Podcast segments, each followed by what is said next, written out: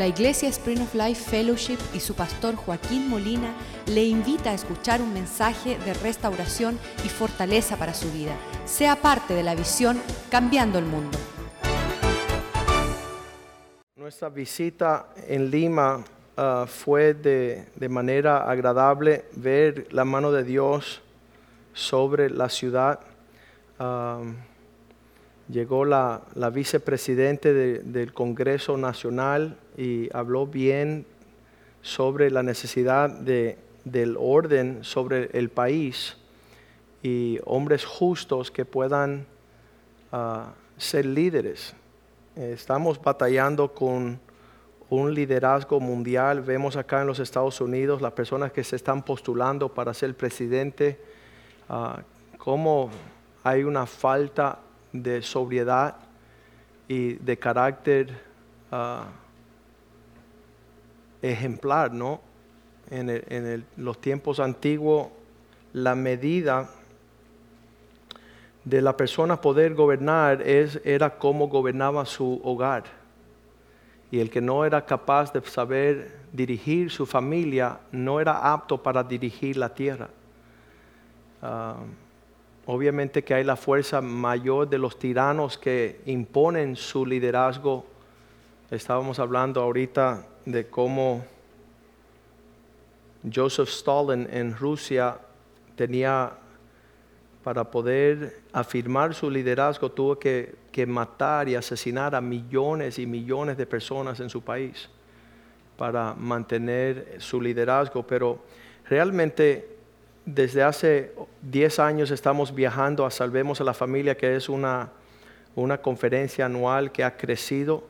Cuando llegamos a Perú, por causa que habían familias aquí en la iglesia que nos pidió visitar su nación, ah, y llegamos allá, nos encontramos con los pastores Guillermo y Milagros Aguayos, tenían tres semanas de haber comenzado su iglesia, la casa del Padre. Y en esas tres semanas que habían comenzado, tenían 50 personas que llegaban a las reuniones.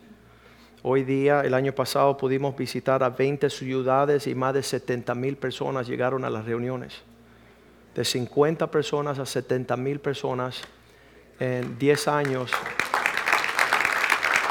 es un labor de parte del Señor. Dios se agrada con nuestras actitudes y empieza a ampliar nuestra influencia. Y todos los años ah, hay diferentes personas que son invitados de todas partes del mundo. Ah, Doctor Sixto Porras viene de Costa Rica. Él es el presidente de Enfoque a la Familia para Suramérica, Latinoamérica, Centro y Sur. Su familia es hermosa. Sus dos hijos, Daniel y Esteban, son, son muchachos que han visto la pasión de su papá y quieren seguir en sus huellas.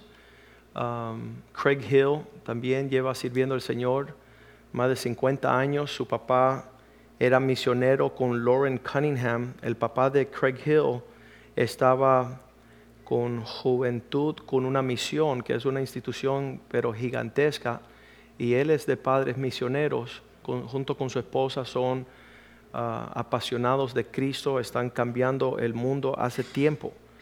En el 1986 um, yo tenía 18 años. En ese entonces yo no sabía mucho porque me había acabado de convertir y ya Craig Hill estaba ah, predicándole y ministrándole a personas como Yasser Arafat, que era el líder musulmán, hablándole de Cristo. Son líderes mundiales.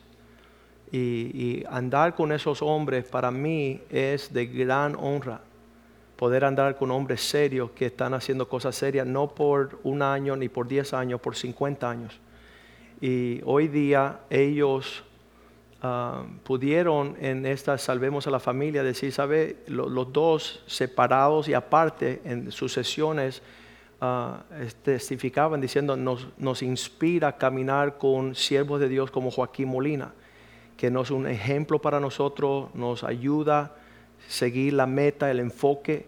Y yo y Ve casi nos desmayamos, ¿no? Porque somos mucho más jóvenes que ellos pero queremos tener esa influencia. Le hemos pedido al Señor caminar con esa intensidad y esa seriedad. Por muchos años las personas han preguntado, ¿y por qué se piensan que son diferentes que los demás? Y no es que esta iglesia está predicando a otro Jesucristo. Todas las iglesias predicamos el mismo Jesús. Todas las iglesias predican el Espíritu Santo, enseñan que la palabra de Dios es infalible, siguen la palabra de Dios, la enseñan. Ah, y no estamos diciendo que somos diferentes en ese sentido, sino que estamos, hay una gracia especial sobre esta casa. Hay algo sobrenatural que Dios está haciendo, que los hombres de Dios han reconocido y quieren ah, impactar las naciones ah, siguiendo nuestro ejemplo. Y le pedimos al Señor seguir caminando en la humildad y la fidelidad de nuestro llamado. Y hemos sido celosos por esta obra al nivel que las personas que desean, um, decía a los pastores Rivera el otro día que hay una gran diferencia entre la esencia de una fragancia y cuando uno le echa agua y pierde su esencia. Y no queremos perder nuestra esencia. Queremos ser lo que Dios quiere que seamos uh, según su gracia. y, bien fuerte en esta iglesia es Ah, el latido del corazón de Dios que hemos abrazado. Dice que David tenía un corazón conforme al corazón de Dios. Y el latido de Dios sobre la faz de la tierra es marcar las naciones con algo que se llama familia. Y para muchas personas eso es un desafío horrible. Ah, me decía el pastor uh, Medieros cuando él recién se convertía, cuando traía familias a su casa, le decía a su esposa, ven para servirles, para que vean nuestro hogar. Y ella salía corriendo y se escondía allá lejos en una habitación y no salía en lo que la visita estaba ahí. Y ella estaba avergonzada de ser parte de esa presentación. El pastor Rivera estaba hablando la semana pasada que Vashti, el rey le pidió que saliera y ella no salía. Y Dios está esperando que su pueblo, su novia, salga y muestre sus vestimentas gloriosas. Que seamos capaces de no tener el glamour y el resplendor de este mundo. La gloria de este mundo pasa, pero la gloria de Dios permanece para siempre. Y entonces cuando yo le hacía la pregunta a José, ¿por qué Ceci se esconde? Porque es, es que ella no sale, era recién convertido y cuando salimos a lo que era la cocina, la cocina estaba disfuncional. Tenía un refrigerador de 1918 con un bloque de hielo. Tenía una hornilla que tenía cuatro hornillas, pero solamente una funcionaba cuando le metías una patada al horno. Y todo estaba torcido. Cuando él em, mejoró uh, toda esa, esa cuestión, entonces ella empezó a salir con un delantal y servir a los que llevaban a casa. Entonces, um, la familia es el plan de Dios para hacer resplandecer su gloria sobre la tierra. Y las personas que no entienden eso, no se pueden, no tienen compatibilidad a lo que es el hogar y la familia, nunca pondrá mostrar la gloria de Dios al mundo. Estamos hablando uh, hoy, Efesios 5, 32 creo, que dice que que el esposo y la esposa es el misterio de Cristo y la iglesia. Grande es este misterio. Mas yo digo esto respecto a Cristo y su iglesia. Cada pareja, esposo y esposa, es la manifestación de la imagen de Cristo con su iglesia. Quiere decir que el amor que se comparte un esposo con su esposa es, vigente del carácter de Cristo y su iglesia enamorados. Y cada vez que un esposo y una esposa se están desligando y peleando y trayendo controversia, eso les resta la gloria del Señor sobre la faz de la tierra. Y sabemos que hoy día los divorcios están llenando la tierra, no de la gloria de Dios, sino de las tinieblas. Gran tinieblas han cubierto la, ah, cubren la tierra. Um, en lo que Sixto Porras, el pastor, enseña sobre lo que son el enfoque de la familia, lo que es la relación con un hijo, con un padre y los hijos, los padres con los hijos y Craig Hill y su esposa enseñan el tema del matrimonio y cómo un esposo debe de amar a su esposa y la esposa debe de respetar. Él dice que las personas hoy día, y de hecho ellos quieren venir a Miami, así que no se pierdan cuando ellos estén acá con nosotros, ¿verdad? No tomen sus vacaciones durante ese tiempo. Ah, y pronto ellos vendrán en los próximos meses, hace años que no llegan. Pero eh, él contaba que, que las personas no saben lo que significa una, un, un esposo amar a su esposa. Y entonces él decía, poder amar a tu esposa es ah, apaciguar los sentimientos del valor. Una mujer quiere saber que es valorada. Y, y el hombre que no está transmitiendo esa señal, tú vales más que todas las cosas para mí, tú vales más que las piedras preciosas, tú vales más que el oro y la plata. Eso es lo que quiere una mujer, que su valor sea um, sea manifiesto y que nosotros hablemos de esa realidad. No como el hombre que dice, tú me vale mucho y el día que dejas de valer te lo voy a decir. Y ya no le dice más nada por siempre, ¿no? Sino que diariamente una mujer escuche de su esposa, tú eres lo máximo para mí. Tú eres lo más que yo aprecio en mi vida, más que el trabajo, más que la vida Ah, tú me lo eres todo. Eso es amar a la esposa. Entonces decía que respetar al esposo era no criticarlo. Ouch. Que cuando una mujer está criticando a su esposo, le está restando el respeto. Y tenemos la costumbre de alinear nuestra crítica y siempre señalar las cosas. Escuchar esas cosas nos es un refrigerio, eh, nos ayuda a mantener lo que Cristo quiere de nosotros a través de su palabra. Entonces, la familia es algo que las naciones no conocen. Ah, es la manifestación del orden de Dios sobre la faz de la tierra. Y cuando se ve la familia deteriorar, vemos que Ah, se pierden los límites, no hay, no hay frutos, no hay la muestra. Pero cuando las naciones ven a una familia, le es un refrigerio tan lindo. Yo le contaba a muchos de los pastores allá en Lima que nosotros aquí en Miami nos conocen como el pastor de la familia. Joaquín siempre está tocando el tema de la familia. Pero realmente no soy yo el que toca ese tema, sino es la palabra de Dios. En el Salmo 68, versículo 6 dice que Dios pone solitario en familia. 68, 6. 68, 6. Y entonces cuando vemos que el plan de Dios es que hace habitar en familia los desamparados, los que están desconectados, es como sacarlos del cautiverio a una prosperidad. Ahí es que uno comienza a prosperar cuando uno toma parte de una familia. Y, ha sido difícil para personas egoístas poder habitar en familia. Nos es más fácil participar de una religión, ir a, una iglesia y participar de, de lo que es una organización eclesiástica pero poder vivir en armonía con aquellos que Dios nos pone, porque les voy a decir algo, ¿cuántos de ustedes escogió su familia natural? ¿Quién la escoge? Dios. Y cuando uno tiene una cuestión contra su familia, sea su esposo, su esposa, sus hermanos, sus hermanas, sus padres, uno está rechazando el trato de Dios sobre su vida y la oportunidad de que usted pueda salir adelante a prosperar. Aquellos que no permiten alcanzar la medida del orden de Dios en un sentir real, de esto ah, la palabra familia significa casa del Padre. La, la mayoría de las personas no quieren estar en casa porque el papá fastidia mucho.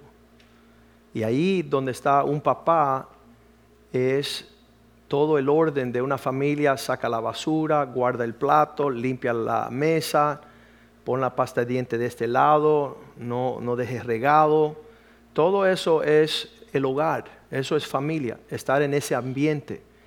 Y los que aman esa, ese ambiente pueden alcanzar una prosperidad a niveles que nunca soñaron.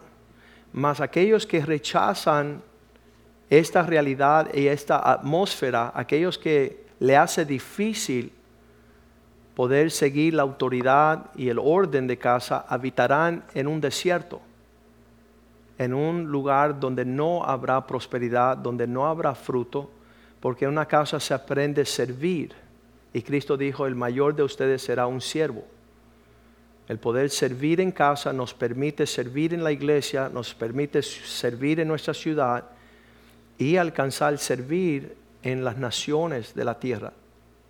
Los últimos 10 años que hemos ido al Lima, Perú, pues este año decidieron darnos un premio, decir gracias por lo que han servido en casa, gracias por lo que han servido en nuestra nación. Y estando allí hemos impactado las naciones, pues ya salvemos a la familia, está en otras tierras. Cuando llegamos allí se, se reían, ¿no? Que Dios nos estaba llamando a cambiar el mundo. Entonces ellos decían, aquí vienen los locos que dicen que van a cambiar el mundo. Pero a lo largo del tiempo ya nos presentan, aquí vienen los que están cambiando el mundo. Ya no es una, un ideal ni una visión, es un, un cumplimiento. Entonces nosotros nos ha tocado tocar el tema no tanto de hijos y padres, ni esposos, ni matrimonios, Um, ni en la familia en general, sino que el tema fuerte es el hombre.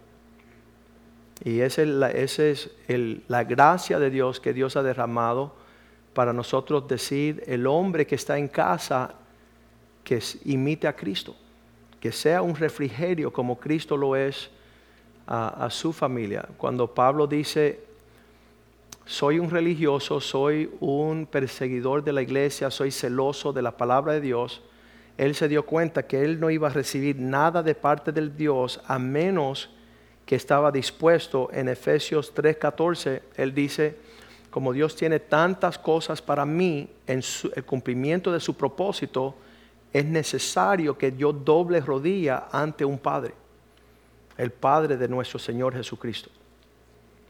¿Por qué? Versículo 15, porque de Él toma nombre toda la familia en los cielos y la tierra si no nos ubicamos en el orden de Dios bajo el Padre, que va a tratar con nosotros con disciplina, va a tratar con nosotros con irresponsabilidad, con inmadurez, entonces no podemos ser parte de lo que Él quiere hacer sobre la tierra, ah, sobre lo que Él quiere hacer desde el principio en, las familias. Uh, Génesis 18, 18 cuando dice las palabras, por esta razón yo haré de Abraham una gran, una nación grande y fuerte. ¿De dónde viene la fuerza y la grandeza de los hombres que están bajo del Padre? El hecho que ellos pueden modelar el ambiente de familia y obviamente hay una distorsión, una aberración, una locura lo que está aconteciendo, porque nación grande y fuerte será Abraham. Y a través de este, esta influencia serán bendecidas todas las familias de la tierra. Viste que cambiaron en esta traducción naciones de la tierra. Todas las familias de la tierra. ¿Por qué? ¿Por qué habrá tanta fuerza en este hombre para impactar las naciones, todas las familias de la tierra? Versículo 19. Porque Él será el modelo porque yo, porque yo sé que Él mandará a sus hijos y su casa que sigan, que lo imiten después de sí, para guardar el camino del Señor, haciendo justicia y juicio, para que venga sobre Abraham lo que había hablado acerca de él. Entonces ya estamos viendo que el Espíritu de Dios, la palabra de Dios, los principios de Dios, empiezan a ordenar nuestras vidas para poder ser mayordomos y administrar estas verdades. Ahora Satanás es astuto y donde Dios está creando esta realidad, Satanás está destruyendo. Es la Biblia que Él viene a matar, a robar y destruir. Todo semblante de la imagen de Dios. En Génesis 1, versículo 1, vemos que Dios en el principio dice que en el principio creó Dios los cielos y la tierra. Ahí está todo en su lugar. Está el orden de Dios en su creación, porque Dios no es Dios de confusión. Dios no es Dios de caos. Dios no es Dios de las tinieblas. Dice que no hay tinieblas en Él. Pero el versículo 2 dice que la tierra estaba desordenada y vacía. Estos dos términos, desorden y vacío, producen algo que se llama tinieblas. Eso es lo que habla la Biblia, no es que apagaron las luces sobre la tierra, sino donde no hay orden y donde no hay frutos, donde hay un desierto, ahí hay tinieblas, hay oscuridad. Y el Espíritu de Dios viene sobre la faz del abismo y lo que sucede aquí es una transformación, nos saca de las tinieblas a su luz maravillosa. Empieza a establecer un orden que no conocíamos.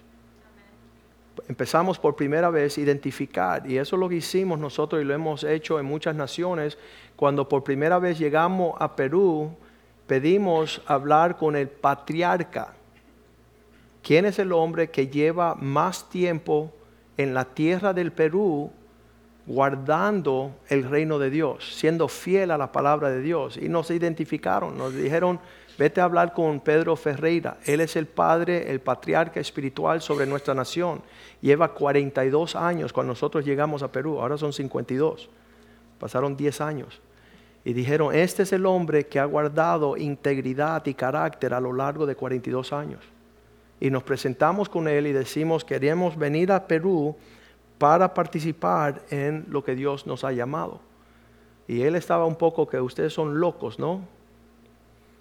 Dice, ¿qué hace ustedes? Yo estaba con el pastor Medieros, estábamos presentándonos en la oficina de este señor. Y él dice, ¿a qué vienen? Él es el dueño del Grupo Pacífico, que es la estación cristiana nacional y televisor cristiano nacional. Y entonces dice, ¿a qué vienes ustedes? Y nosotros decíamos, veníamos a cambiar el mundo. Y, él empezó a regirse a carcajadas. Dicen, 50 años yo he escuchado muchos locos, pero ustedes son los más locos de todos. ¿Cómo pretenden cambiar el mundo? Yo decía, bueno, estamos enseñándole a los hombres que sean varonil, que muestran su hombría, las mujeres que sean virtuosas y que los hijos honren a sus padres. Y él le interesó y él escuchó nuestro material y nos invitó a regresar. Eso fue un miércoles. El viernes, el jueves nos llamó para estar con él en su radio y su televisor ah, nacional y, él aceptó y abrazó nuestra visión para su país. Y todos los años que vamos hablamos con don Pedro y él está siempre ah, agradecido de nuestra llegada.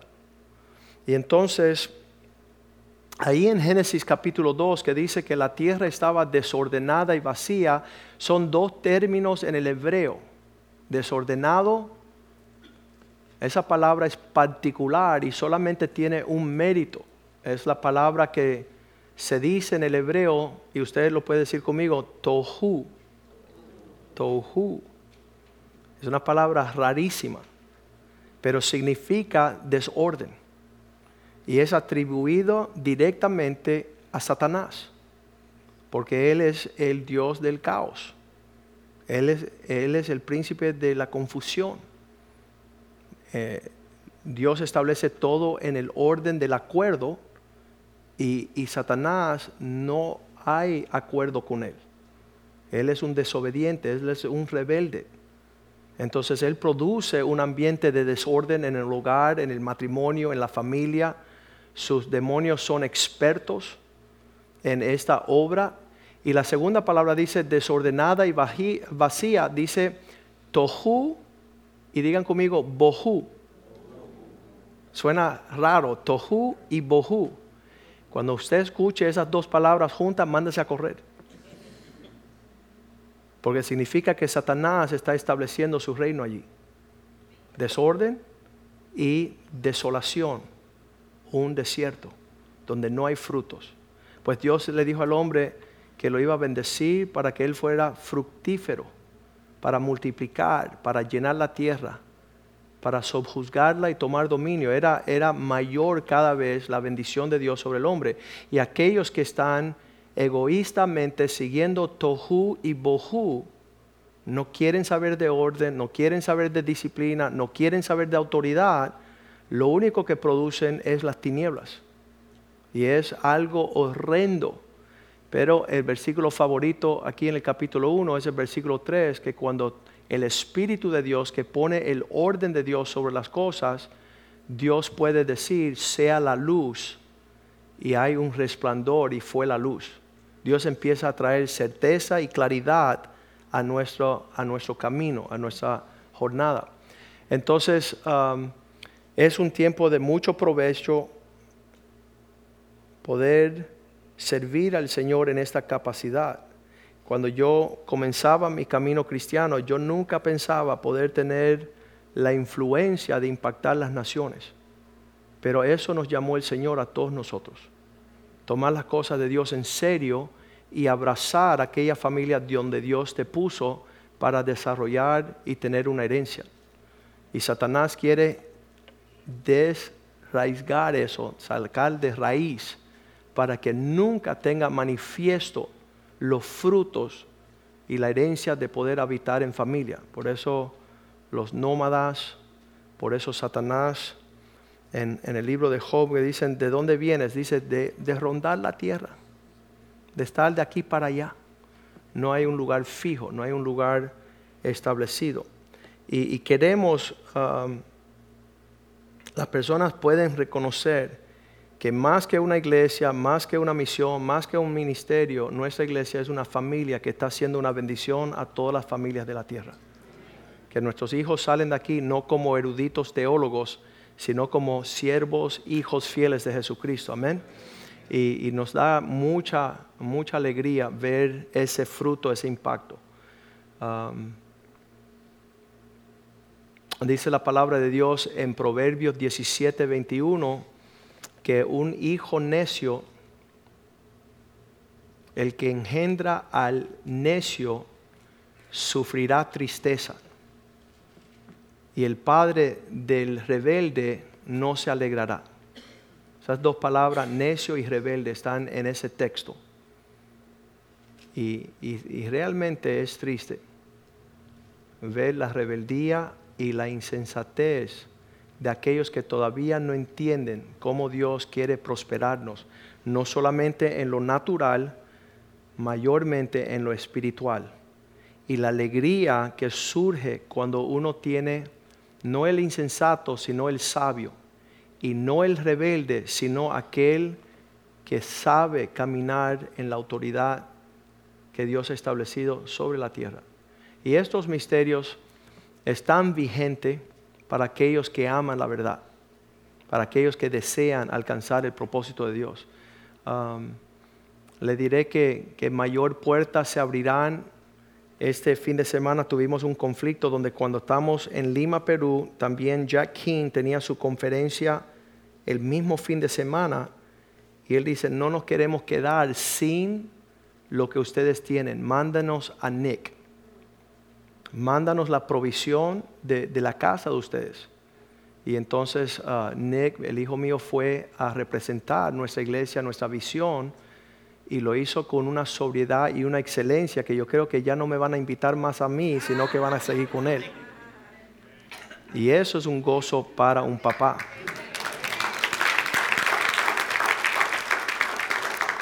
Y el anuncio de nosotros es que en esta casa no solamente tenemos hijos físicos, biológicos, pero más lindos los hijos espirituales que guardan y han servido en esta casa por 20 años esperando su herencia. Dios va a ser fiel a lanzarlos a la herencia que tendrán sobre la faz de la tierra para poder seguir ah, aumentando y expandiendo el reino de Dios. y no fue nada no hay nada más lindo ah, poder llegar a los lugares que tuvimos yo y mi esposa a mostrarle a las naciones que hacerlo de la forma de Dios vale la pena. Que es lindo, es hermoso poder no ir en nuestra propia sabiduría, sino guardar lo que Dios quiere para nosotros y para nuestros hijos para nuestras iglesias. Y muchas personas han visto una expresión espiritual, pero que no tiene que ver con lo que estamos compartiendo hoy, este día. Están viendo pastores dejando sus esposas, hijos dejando sus padres, familias que se están deteriorando. Ah, mis hijos fueron invitados el año pasado a una conferencia de pastores y en lo que los pastores fuimos a una, a una presentación, los hijos de los pastores los pusieron en otro cuarto y le decían, ok, ahora tienen toda la transparencia para admitir lo, lo traumado que es ser hijo de pastor lo triste, lo horrible, lo, infernal de ser hijo de pastor. Y mis hijos se miraron los unos a otros como diciendo, ¿y dónde estamos nosotros? Porque no ha sido nada solamente hermoso habitar en la familia de Dios con nuestros padres. Y yo cuando ellos salieron y me contaron, papá, nos llevaron a ese cuarto para tratar de que nosotros expresáramos lo triste y lo frustrado que es ser hijo de pastor y no entendimos lo que estaban tratando de buscar de nosotros. Para nosotros no es un trauma habitar en familia y menos en la vida en la familia de un pastor. Y yo le decía, sería igual que en un lugar tomaran todos los hijos de los electricistas y decir, ven acá, cuéntanos horrible que es que tu papá sea electricista. O los plomeros, ven acá, vamos a reunirnos, vamos a todos llorar porque son hijos de plomeros. Y solamente en la iglesia Satanás tiene tan fuerte influencia que está causando que nosotros no deseemos lo que Dios desea. Malogrando, ah, decía algunos, sería mejor hacer cualquier cosa que ser parte de la familia pastoral. Qué triste, qué engaño de Satanás. Pero ah, nos alegramos que, que hay paz en casa, estamos alegres y, tenemos la expectativa de poder vivir esta realidad para, para, mostrarle a las naciones. Y eso, uh, si usted ha podido escuchar lo que hemos compartido hoy hasta ahora, um, que usted no permite que Satanás te robe esa realidad y que usted pueda percibirla, palparla, que sea tangible, que sea manifiesta. Salude a su vecino y dígale, estoy alegre que estás acá esta noche. Aleluya. Padre, te damos gracias por tu amor sobre nuestras vidas. Te damos gracias por la bandera que trae unidad a nuestro corazón. Pedimos que tu palabra este día sea una bendición y una luz a nuestra senda, una lámpara a nuestro caminar para no tropezar, oh Dios, que nuestro mayor, mm, que nuestro gozo sea mayor, oh Dios, que, que sean nuestras fuerzas, que nos gocemos en ti, Señor. Que Satanás no logre establecer tohu, desorden y bohu, vacío, sobre nuestras vidas. Que nosotros podamos resplandecer con la luz de tu palabra, que caminemos en la perfección de tu propósito que cada día nos compenetremos más, doblando nuestras rodillas ante el Padre de nuestro Señor Jesucristo, ser familia de Dios, y no ser huérfanos, y no ser pródigos, y no ser ilegítimos, y no ser desobedientes y rebeldes, oh Dios, sino que amemos, oh Dios, el trato que nos prepara para ser campeones sobre la faz de la tierra, pues toda la tierra gime por ver, desea ver los hijos de Dios en la libertad de aquello que trae prosperidad y éxito a nuestras vidas. Bendice nuestro tiempo en la palabra y que esta sea una buena semilla sembrada en un buen corazón que dé un, un fruto y una cosecha que te glorifique. Te lo pedimos en el nombre de Jesús. Amén y amén. Estamos en el capítulo 26 de Génesis, estamos navegando lo que es la fe este año, estamos siguiendo el Padre de la Fe, hemos corrido desde eh, Génesis 11, ahora estamos en Génesis 26. Damos gracias la semana pasada por aquellos que no menosprecian su primogenitura, su herencia, sino que le dan valor y no la van a perder. Pero en Génesis 26 comienza el versículo 1, como comienza mucho de nuestros amanecer, los lunes por la noche se están reuniendo los hombres y ya los hombres saben que cada día pueden esperar un contratiempo. Es normal, lo vamos a saludar y ser más que vencedores significa que el problema que enfrentamos le vamos a alcanzar la victoria, vamos a ser vencedores, somos más que vencedores. Y eso es lo usual para nosotros que estamos navegando cada día en el propósito de Dios. No nos asusta tener contratiempos y dificultades. Pues dice la palabra de Dios ahí que en Génesis 26 que después hubo hambre en la tierra. La palabra hambre significa no hay agua, no hay comida, no hay pan. Y esos que se despiertan a los tiempos de hambre no es un desánimo, pero les diré que la influencia de los problemas tiene la tendencia de hacernos movernos con la corriente del problema que estamos teniendo.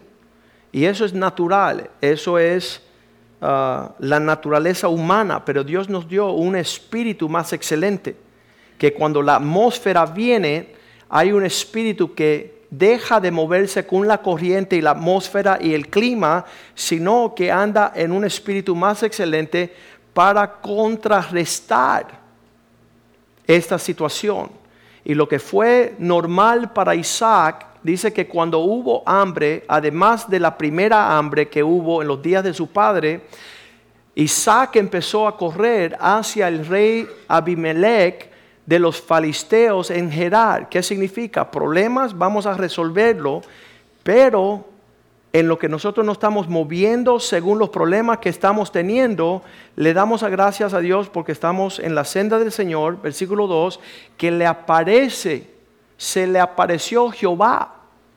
Y eso es clave. Y le estamos enseñando a los hombres el lunes por la noche que los problemas no son oportunidades para reaccionar ir en pos del problema, de lo que el problema está produciendo, sino ir en contra del problema, pero para hacerlo tenemos que ir a la presencia de Dios.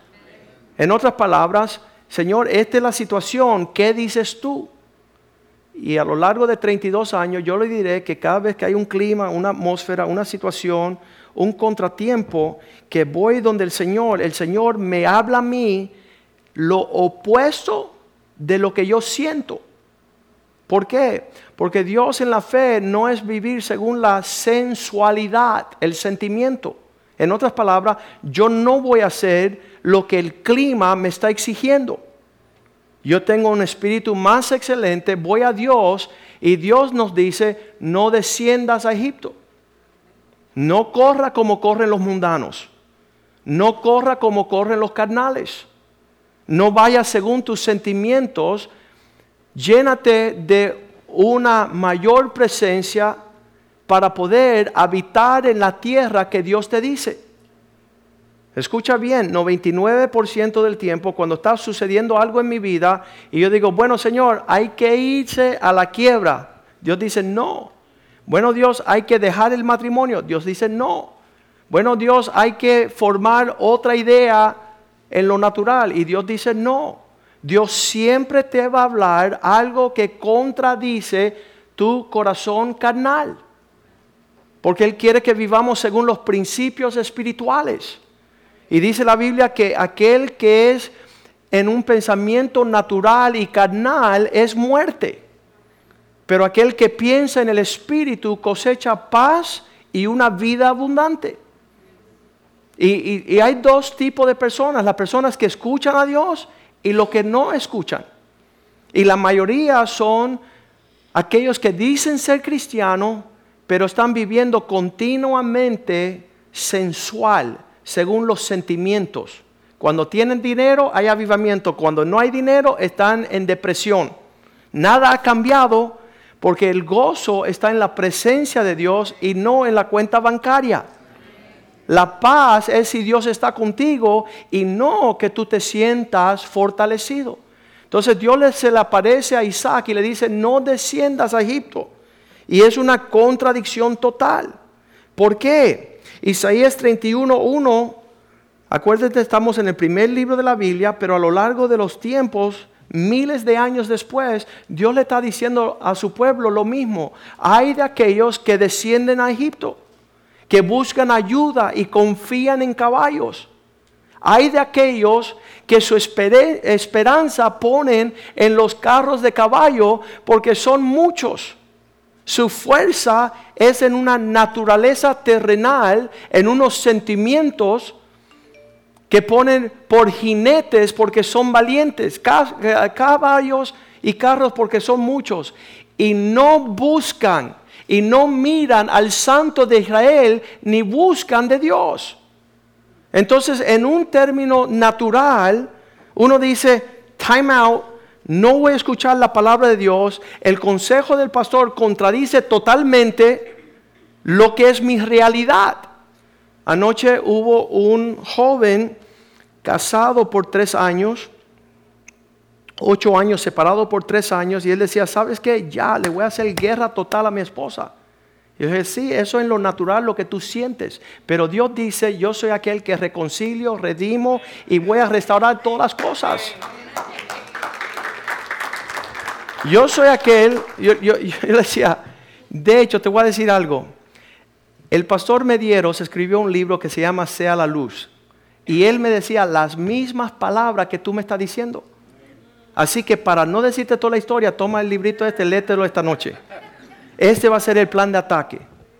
Para que tú sepas que no vamos a correr en la carne, los sentimientos, no vamos a vivir en una naturaleza que su tendencia es caminar como los impíos, las personas que no tienen a Dios, los que no buscan de Dios.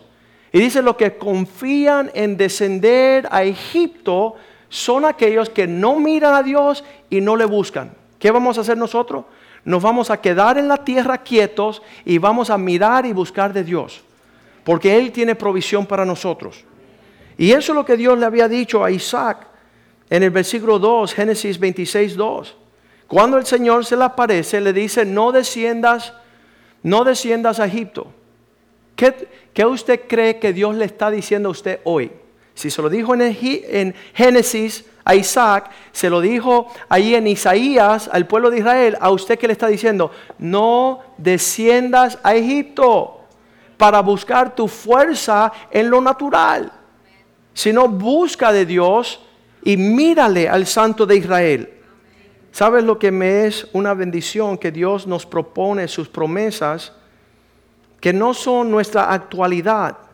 Pero lo lindo de las promesas de Dios es que Él no es mentiroso. Él cumple sus promesas. Él es el Dios que cuando el próximo versículo le dice, no desciendas. ¿Y por qué no? Porque tengo bendición para ti. Versículo 3. No desciendas, habita como extranjero, forastero en esta tierra, para que yo esté contigo y te bendiga porque a ti y tu descendencia daré esta tierra y confirmaré el juramento que hice a Abraham tu padre. Tengo bendiciones para ti en esta tierra. Versículo 4. ¿Qué bendiciones? Voy a formar familia, una estructura para multiplicar tu descendencia como las estrellas del cielo. Daré a tu descendencia todas estas tierras Todas las naciones de la tierra serán benditas en tu simiente. ¿Por qué? Porque aquí, en la hambre y en el vacío, vamos a levantar una familia. Vamos a levantar la estructura que prospera. Vamos a aprender cómo vivir, no como los impíos, no como los esclavos de Egipto, sino como aquellos que están libres en el Espíritu de Dios. Así que vamos a aprender qué es la verdadera prosperidad. Versículo 5, porque tu papá decidió escuchar mi voz y guardar mis preceptos y andar en mis mandamientos y, y caminar en mis estatutos y mis leyes. Digan conmigo gobierno, gobierno, gobierno. No espere prosperidad en el vacío de la rebeldía. No espere alcanzar tus sueños en la soledad de tu egoísmo sino en, en todo esta promesa es reguardarnos en todas las normas de lo que es una familia. Versículo 6, este es el versículo favorito mío. Pues Isaac habitó en Gerar. obedeció instantáneamente. ¿Qué hace la mayoría de las personas? Reprenden al diablo. Diablo, sal, yo tengo que ir a Egipto, tengo que pensar en lo natural. Pensar contrario a mi sentimiento proviene del infierno. Eso es lo que dicen los rebeldes. Yo tengo que actuar no según la promesa de Dios, ni la palabra de Dios, ni lo que Dios me está enseñando. Yo tengo que ir en pos de la forma que se hacen las cosas en Egipto.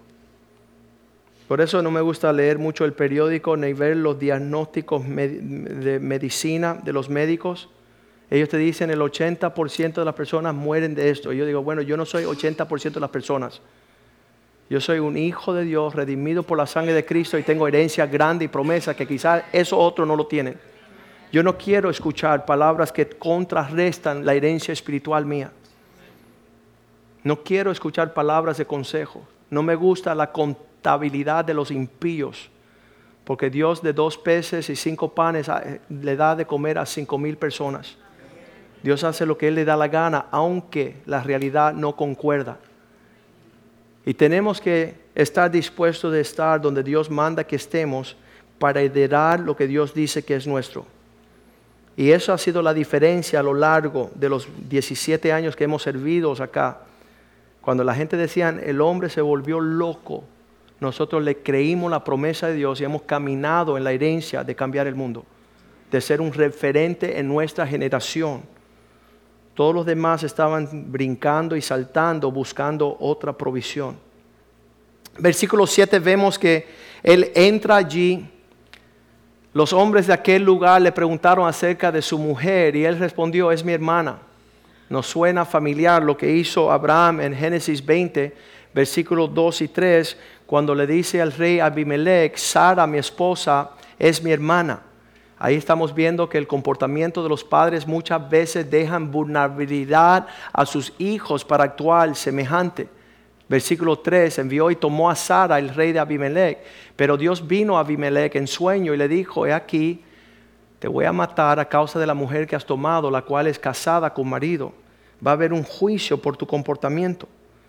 Y vemos allí en Génesis 26, 7 que él empieza a entregar, Isaac, el hijo de Abraham, empieza a entregar a la esposa de igual manera. Pero dice el versículo 8 que cuando estaba pasando, Abimelech, el rey de los filisteos, veía que Isaac, por una ventana, estaba acariciando a Rebeca y él se dio cuenta que no era su hermana. Versículo 9. Dice, es obvio que ella no es tu hermana porque un hermano no se mete con la hermana como estás metiéndote y tú has hecho gran tropiezo. Pero él dijo, yo lo hice porque yo respondió, porque dije, quizás moriré por causa de ella. Ahí los sentimientos muchas veces de nuestras vidas caen sobre nuestros hijos si no nos cuidamos. Versículo 12 me encanta porque dice así, que en el lugar de la hambre, la sed, el desierto, él no se movió para Egipto, él no pensó como un mundano reaccionando, sino que se quedó en aquella tierra y sembró. Ese es el plan de Dios para el hombre. Nosotros decimos, cuando hay hambre no vamos a sembrar, porque no hay de qué, pero no hemos dado cuenta que ese es el plan de Dios para sacarnos de la hambre. En Génesis 8:22, Dios dice sobre la faz de la tierra, en lo que mientras la tierra permanezca, no cesarán la siembra ni la siega. Siempre este principio estará vigente en lo que estamos en la tierra. ¿Qué significa? Que no hay forma de salir de nuestra hambre, de nuestra ausencia de provisión a menos que estamos dispuestos a sembrar. Y que el hombre solamente va a cosechar lo que está dispuesto de sembrar. Así le dice la palabra en Gálatas 6, 7, no te engañe, Dios no va a ser burlado. Todo lo que el hombre puede, dice, no engañéis, Dios no va a ser burlado, pues todo lo que el hombre sembrare, esto también segará. Les voy a decir algo, que ha sido en las temporadas, en las climas, en, en, sazones más horrendas económicamente, donde nosotros hemos podido sembrar con mayor, ¿cómo se dice? Um, generosidad. Donde no hay nada, donde, oye, si, si, no, si no nos quedamos con esto, como hizo la viuda con Elías, dice, esto lo vamos a comer y morir. Y el profeta dijo, siémbralo, dámelo y nunca dejó esa tinaja de tener harina. Nunca dejó la provisión en esa casa. ¿Por qué? Es un principio de Dios. Y el mundo te va a decir que no, no tienes, ¿cómo le dicen ellos? Dicen, ah, no tienes el lujo para ser generoso en esta temporada. ¿Sabes qué? Es donde más tienes que sembrar. Es donde más tienes que ser generoso. Porque solamente vas a cosechar según tu disponibilidad de tener una mano generosa. Y mira lo que dice allí en Génesis 26, 12, que en el, en el, tiempo de que Dios le dice, quédate en la tierra, en el tiempo que hay hambre, Dios le dice, dice que sembró Isaac en aquella tierra y cosechó aquel año 100%, 100 por uno, y la bendición de Dios vino sobre él. Nuevamente es una contradicción para nosotros que andamos en la carne. Pero milagrosamente los principios de Dios se guardan. ¿Por qué? Porque son principios de Dios. Dice la palabra de Dios, la alma generosa prosperará. El que está viendo más por el bienestar de los demás, Dios verá por su propio bienestar. Proverbios 11, 25. Todos esos principios son para aquellos que están dispuestos a caminar en otro sentido. El alma generosa será prosperada y el que saciara, él también será saciado. Y dice que en aquel momento Isaac, Dios lo bendijo cien por uno y empezó a prosperar. Proverbios 10, 22 nos dice, La bendición que viene de parte de Dios es la que nos causa llegar a las riquezas, nos enriquece y no con la tristeza añadida. Y no añade tristeza con ella. Significa que es una, una, oportunidad para ver esta realidad. Mateo 17, 20, cuando yo me entregué a Cristo y leí este versículo por primera vez, me molestó un montón. Decía, si puedes tener fe por, Jesús le dijo, por vuestra poca fe, porque de cierto os digo que si tuvierais fe como un grano de mostaza, podrá decirle a este monte, pásate de aquí allá y se pasará y nada os será imposible. Y, yo decía, pero, pero el grano de mostaza es tan pequeño, alguien tráigame un montón. ¿Dónde voy a buscar yo el grano de mostaza? Y, nosotros lo usamos como un amuleto, como abra cadabra, dale semillita, haz algo por mí, dale.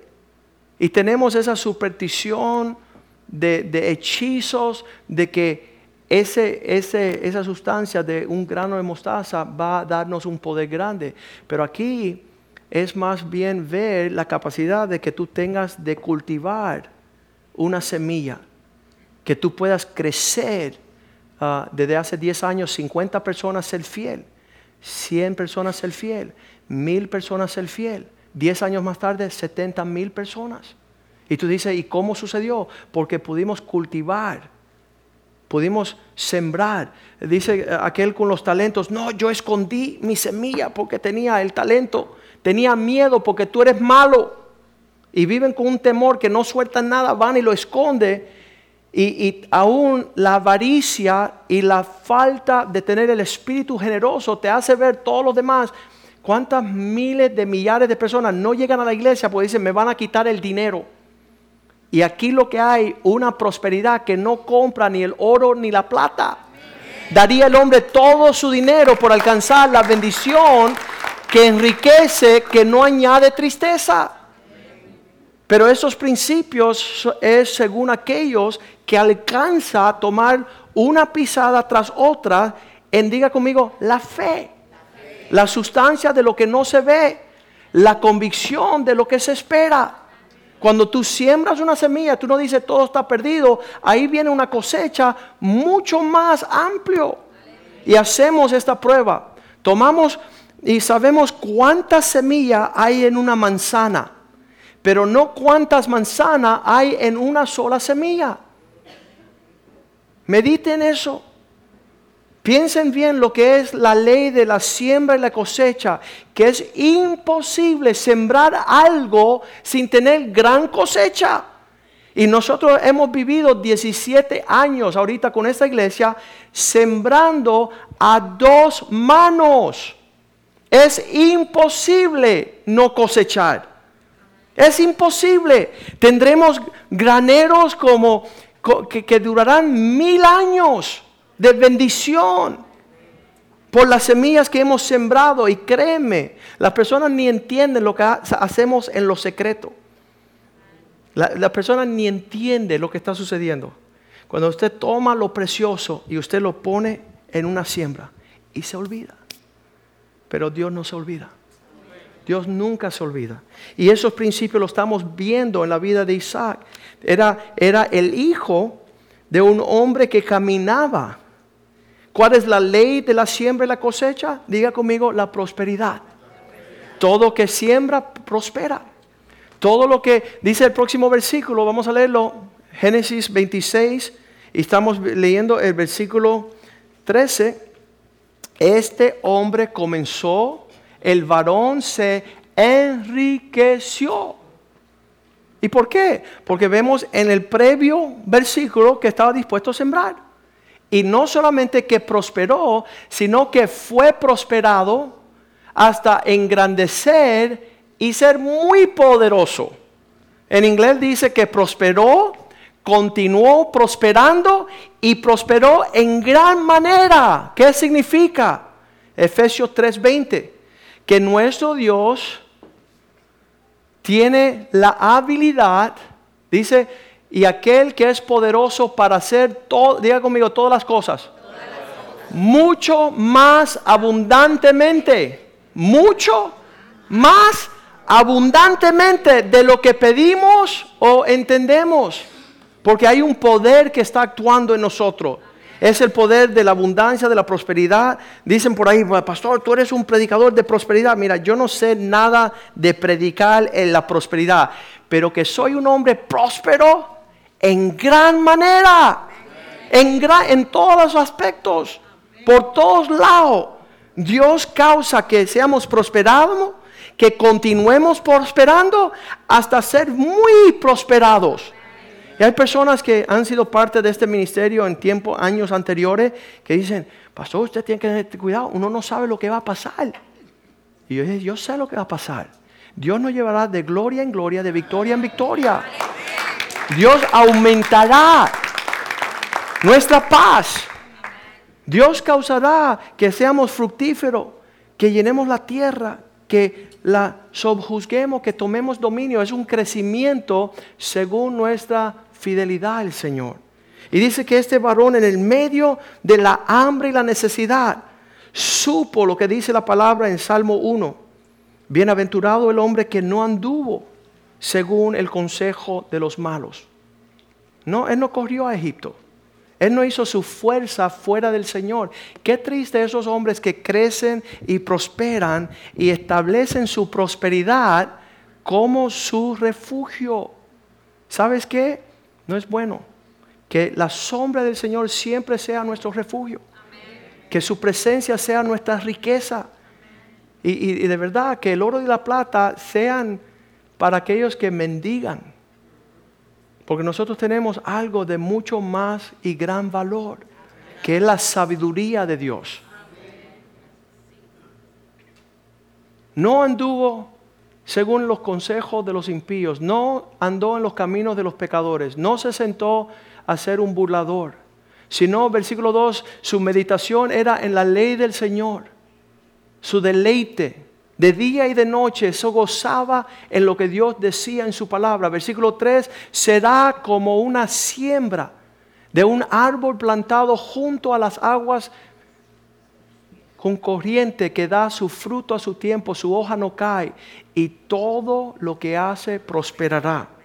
Esa bendición es tremenda. Mis hijos uh, me hablan mucho de estar rodeados en la universidad con aquellos que no entienden, que tienen sistemas mundanos en su cerebro que impiden que ellos puedan alcanzar estas realidades. Génesis 26, versículo 14, prosperó él en la posesión de manadas, de ovejas, de vacas, de mucha labranza, tenía siervos y los filisteos tuvieron envidia de él. Habían aquellos que contrarrestaban.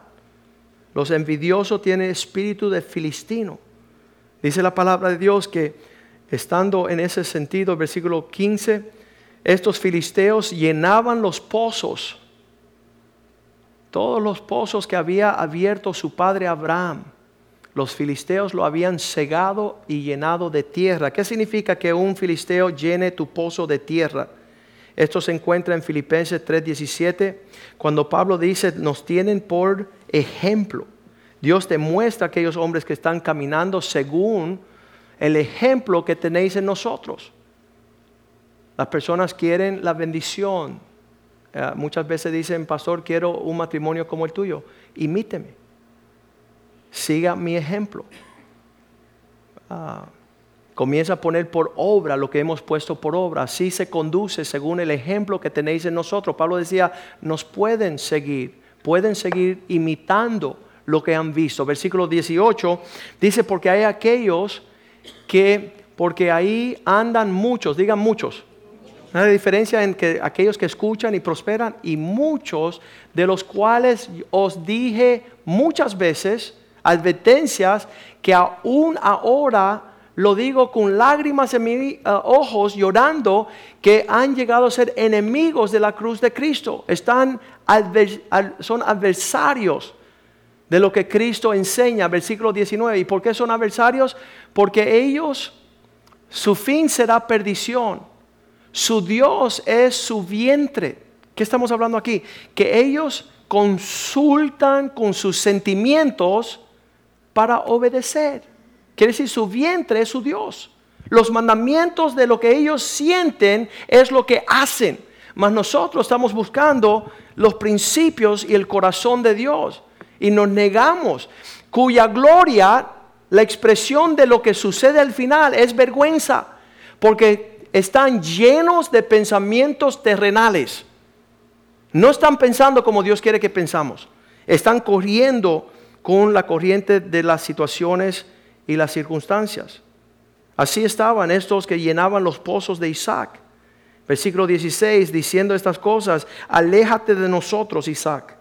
Abimelech le decía a Isaac, Génesis 26, 16, aléjate de nosotros porque has llegado a ser más, porque mucho más poderoso eres que nosotros.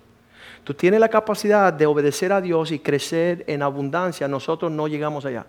Entonces, como no llegamos allá, no te acerques a nosotros, no vengas a nuestro alrededor. Esa es una separación real y existe. Versículo 17, Isaac se apartó y puso su tienda en el valle de Gerar y allí moró, habitó allí. Sabes, esto es una de las cosas más tristes que hemos sufrido a lo largo de los años, la separación de aquellos que no tienen fe, la separación de aquellos que no aceptan el desafío.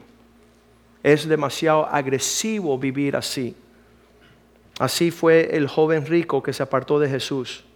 ¿Cómo lo va a dar todo para seguirte a ti? Cuando Cristo le estaba ofreciendo todo a él. Dice que con mucha tristeza lo miró y le amó.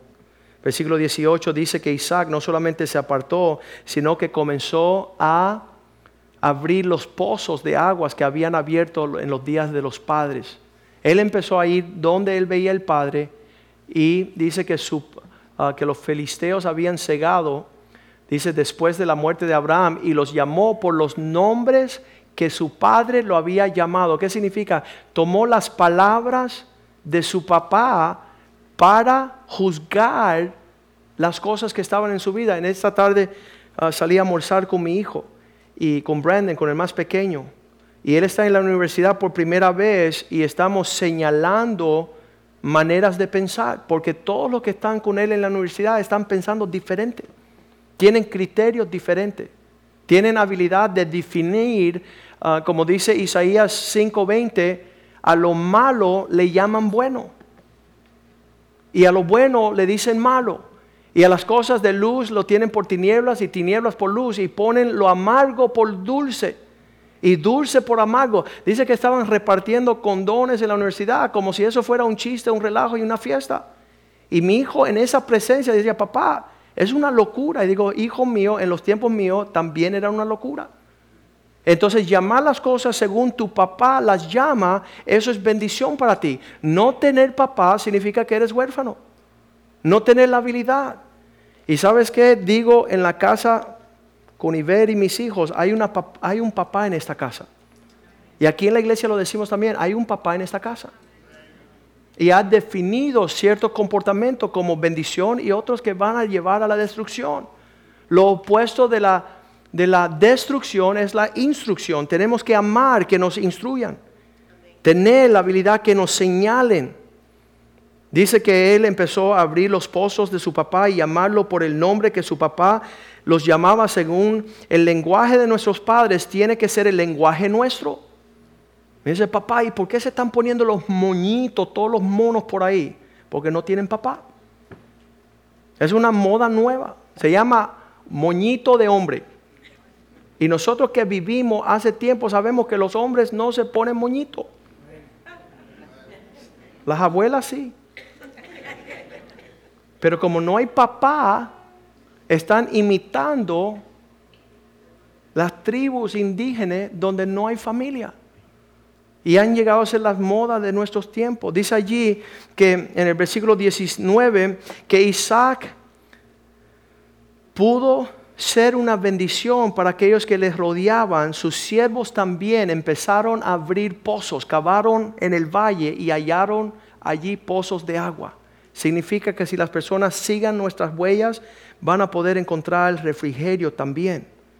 Y hubo una gran pelea entre ellos y tuvieron que salir corriendo. Versículo 21, ellos abrieron otro, otro pozo y ahí pudieron tener riñeron, argumentos, debatieron.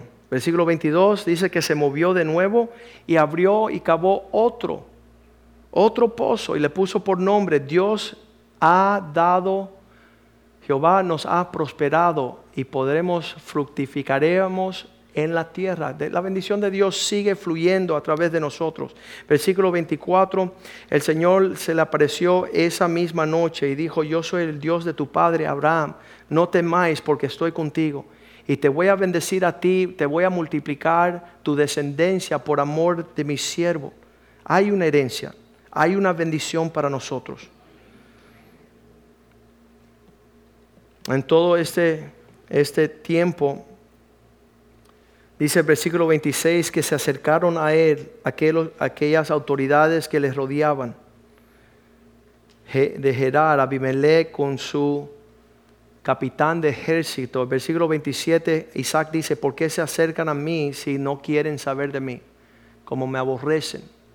Y no quisieron andar conmigo y me echaron de su, de su lado. Y ellos dijeron, versículo 28, hemos visto con nuestros ojos que Dios está contigo, que Dios te está bendiciendo, que Dios te está prosperando. Hay ahora juramento entre nosotros y entre tú y nosotros y haremos pacto contigo para que no nos haga daño, versículo 29. Que no nos haga mal como nosotros no te hemos tocado y como solamente te hemos hecho bien y te enviamos en paz, tú eres ahora el que tiene la bendición de Dios sobre tu vida. ¿Sabes qué? Que Dios permita que en esta vida aquellos que nos rodean vean la bendición de caminar en fe. Que vean la paz sobre nuestros rostros. A mí me decían allá en la convención, en la conferencia de Lima, Perú, cada año que vemos a Ibel, la vemos más joven. Y le digo, porque yo la cuido bien. Eso es lo que tiene que ser nuestro testimonio. Imagínate que lleguemos un año y yo y Ibel nos miremos como diciendo, ah" sería pésimo el testimonio de Cristo. Versículo 30 dice la palabra de Dios, hicieron una fiesta, pudieron comer y beber. Se levantaron temprano el 31 y los despidió y ellos se fueron en paz.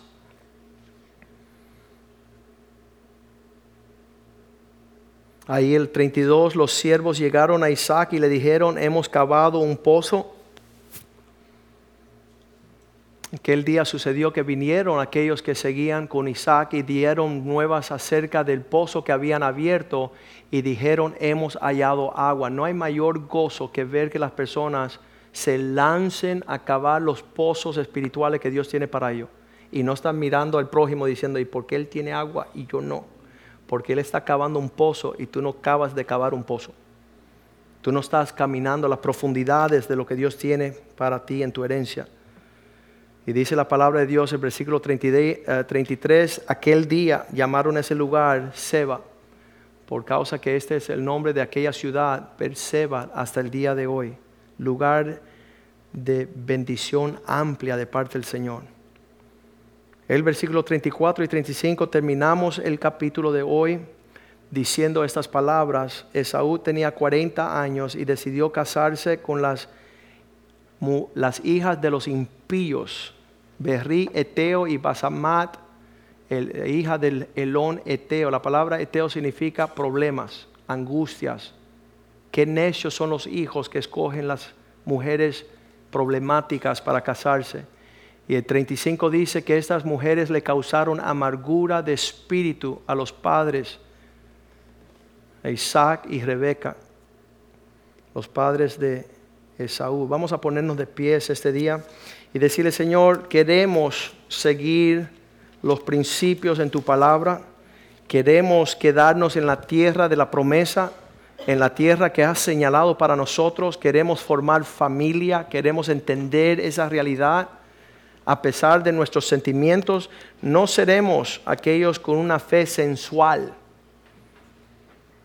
una fe sensual, basada en sentimientos.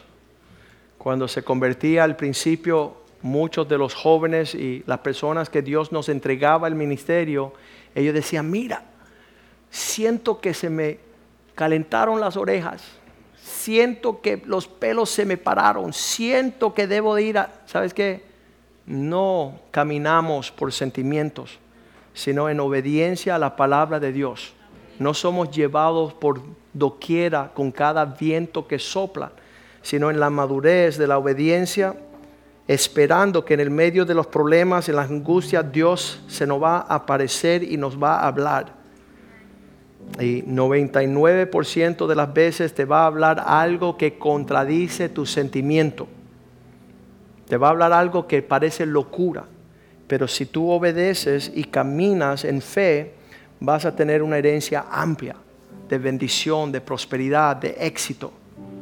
Por eso no es lindo andar con cristianos carnales, aquellos que están, decían los pastores nuestros cuando éramos jóvenes, que teníamos que cuidarnos de aquellos que soñaban después de comer mucha pizza porque sus sueños no tenían nada que ver con el Espíritu.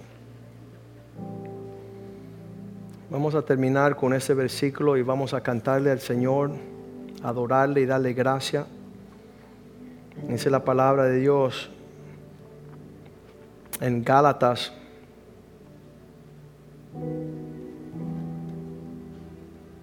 Capítulo 6. versículo 7, 8. Versículo 8. Porque el que siembra para la carne, de la carne va a cegar podrición, corrupción, cosas podridas. Mas el que siembra en el espíritu, del espíritu segará vida eterna, una vida abundante, amplia. Cantémosle al Señor.